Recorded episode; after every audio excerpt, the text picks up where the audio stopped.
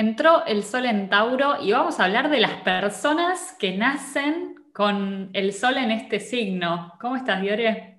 Bien, muy bien. Creo que de esto podemos hablar en primera mano porque en nuestras familias hay mucho Tauro. Mucho, sol en Tauro.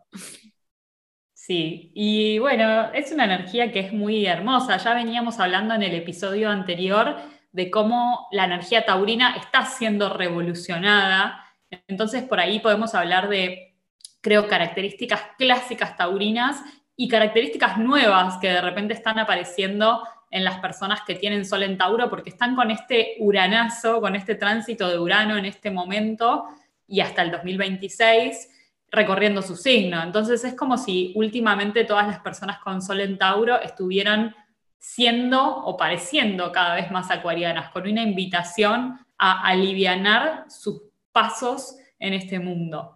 Pero tradicionalmente Tauro tiene que ver con el peso pesado, ¿no?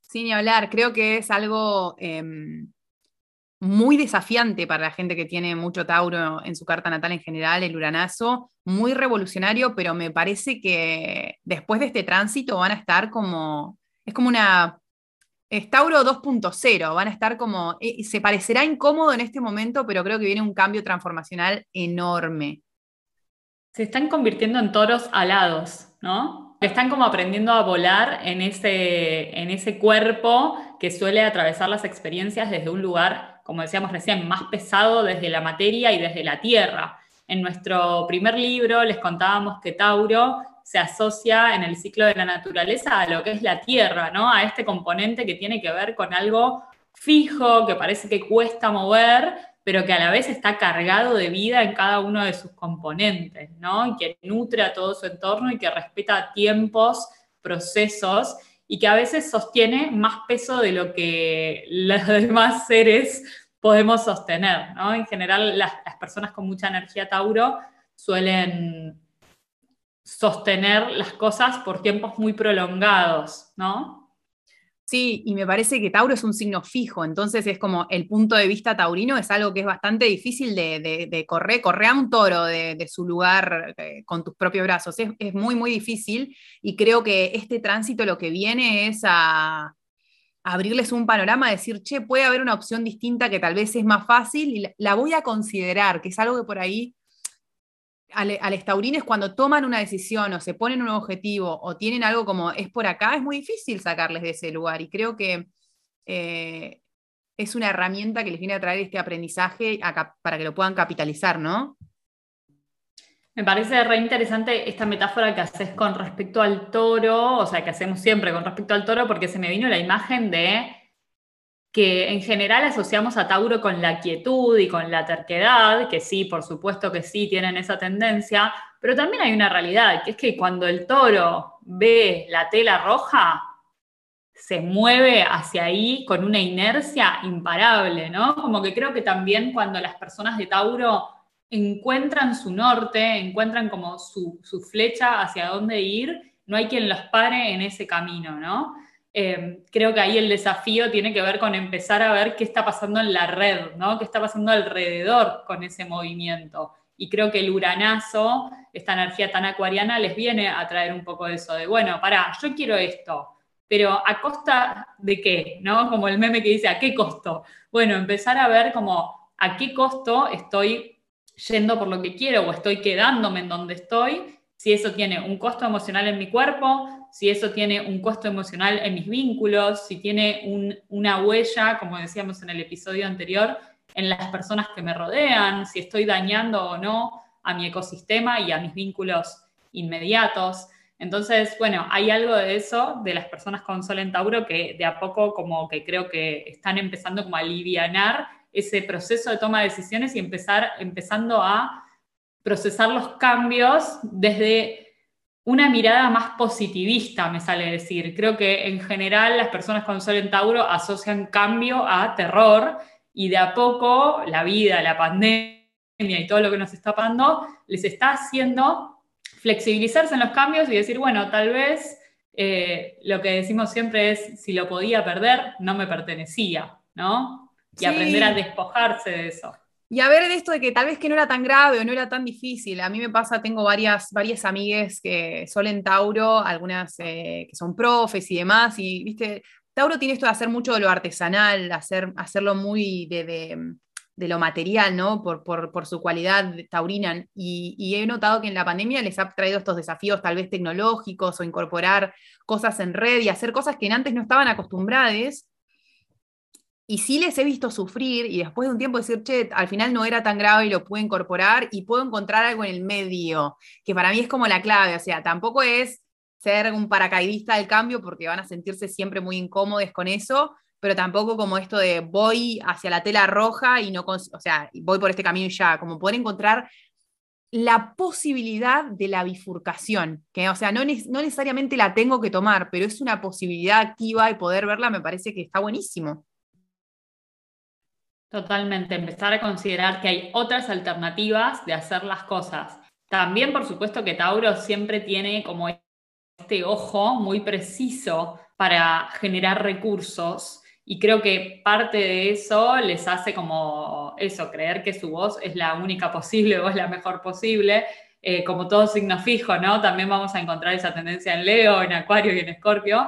Eh, pero bueno, me parece que ahí parte del aprendizaje de las personas con Sol en Tauro va a tener que ver con eh, confiar en su generación de recursos, pero también aprender a escuchar de las voces de afuera que hay otras alternativas posibles de llegar a lo mismo, ¿no? Sí, y después me da la sensación de que están adquiriendo como rapidez, obviamente por el uranazo, pero no sé si una rapidez constante, sino esto de, bueno, en este momento tal vez voy con la quietud y la calma taurina y ahora voy a correr, voy a trotar un poquito en este paso porque siento que lo puedo hacer. Como están ganando esa confianza de decir, si le tengo que meter velocidad, no me siento tan incómoda o tan incómodo. Y mm, yo realmente, tenía conocido tanta gente de Tauro, creo que para ellos es una revolución, porque eh, es algo a lo que no están acostumbrados y yo no lo veo como una cualidad negativa. Muchas veces cuando pensamos en Tauro decían, ah, es el signo más lento del zodíaco. Y qué bueno, o sea, qué bueno, son las personas que van en un proceso muy orgánico y muy por el, eh, muy respetando lo que está pasando en el momento presente y a mí eso me parece una de las cualidades más hermosas de este signo.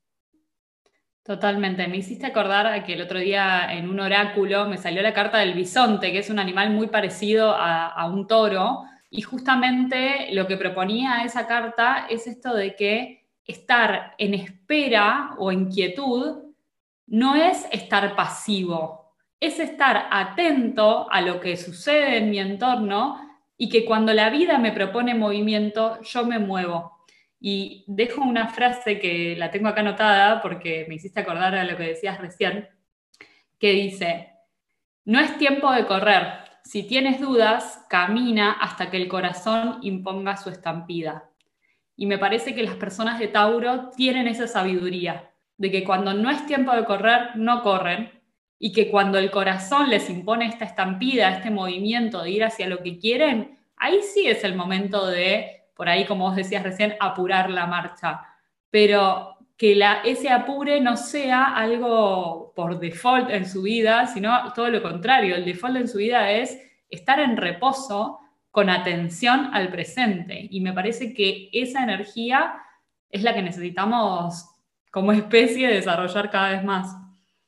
Sí, y, y un recordatorio para la gente que tiene al torito en el sol es tienen la capacidad innata de generar, de autosatisfacer, de poder generar cosas para su propia satisfacción y para la de los demás. O sea, me parece que a veces en esto del cambio tienen miedo a perder. Si pierdo lo que tengo, perderé todo y no podré generar en el ámbito que sea, no estoy hablando solamente en el material, estoy hablando en las relaciones, en la forma de vincularme, en, esta, esta, cosa de apegarme a lo que tengo, que tiene Tauro, por miedo a que no pueda volver a generarlo, Em, que muchas veces les juegan contra porque se quedan, como decías vos al principio del episodio, demasiado en cosas que tal vez son un poco tóxicas o que ya están obsoletas para quien son hoy como personas, como este recordatorio, tienen la capacidad innata de generar. Y mm, tarde o temprano eso es algo que, pasa, o sea, obviamente si hoy tengo X y lo suelto, va a llevarme un tiempo llegar a, generar algo nuevo, pero lo tienen innato, es una cualidad taurina y me parece que está bueno recordarlo para que no pierdan, pierdan este miedo, ¿no? Sí, aprender a desarrollar confianza en el flujo de la vida y en justamente que Tauro es un signo de abundancia, pero abundancia no es lo mismo que acumulación, ¿no? Ahí me parece que es donde tienen que ir encontrando la, la diferencia y como vos decías, aprender a no empantanarse en los procesos, porque tanto Tauro como Escorpio tienen eso que lo vamos a ver también en el próximo episodio con Luna en Escorpio, de que, bueno, hay una tendencia de estos dos signos a empantanarse, a quedarse más tiempo del que se requiere con procesos o con, como vos decís, objetos o relaciones. Entonces, bueno, eh, hashtag soltar sería como parte del aprendizaje de Tauro, pero a la vez soltar con la confianza de que, como decíamos antes, lo que es mío no lo estoy soltando, lo que estoy soltando es lo que no me pertenecía y lo que me pertenece va a volver a mí, va a volver a aparecer. Sí, están del eje Tauro Escorpio, lo suelto para que se composte y vuelva a mí en forma de fichas.